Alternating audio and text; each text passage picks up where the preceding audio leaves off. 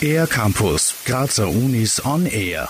Die Donau ist der zweitlängste Fluss in Europa. Wie ihre Wasserqualität gesichert werden kann, erforscht derzeit ein internationales Team aus Wissenschaftlerinnen und Wissenschaftler. Gernot Zafel vom Institut für Hygiene, Mikrobiologie und Umweltmedizin der MedUni Graz. Dieses Joint End-Up Survey wird von der ICPDA durchgeführt. Das ist die auf Deutsch Internationale Kommission zum Schutze der Donau. Da sind alle Donau-Anrainerstaaten Mitglied. Die bringen auch dort ihren finanziellen Beitrag ein und eben diese ICPDA organisiert alle sechs Jahre ein Survey über die Donau, in welchem Zustand sich die Donau auf verschiedenen Ebenen befindet. Die gesammelten Daten sollen dabei helfen, die Qualität des Flusssystems auch zukünftig beizubehalten.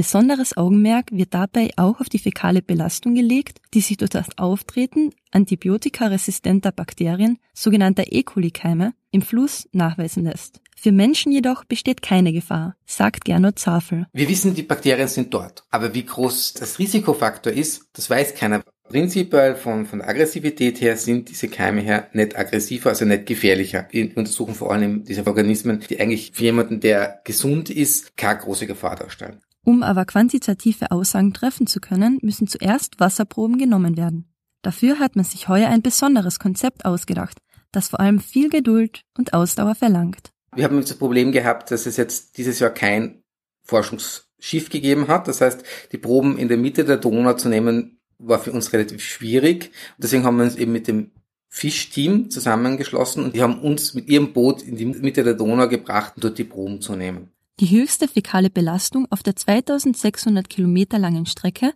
haben die Forscherinnen und Forscher in Serbien, Rumänien und Bulgarien gefunden was auf die schlechten Abwasserkläranlagen in diesen Ländern zurückzuführen ist.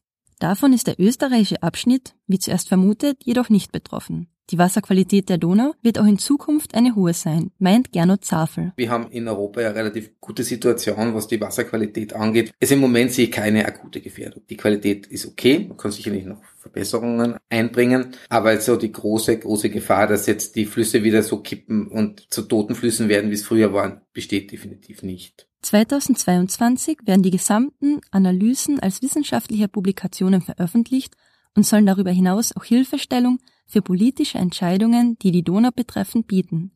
Auch wenn bereits viel erforscht wurde, gilt für die Wissenschaftler und Wissenschaftlerinnen, wir wissen noch viel zu wenig und da ist noch viel zu tun.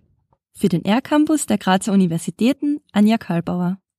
Mehr über die Grazer Universitäten auf ercampus-graz.at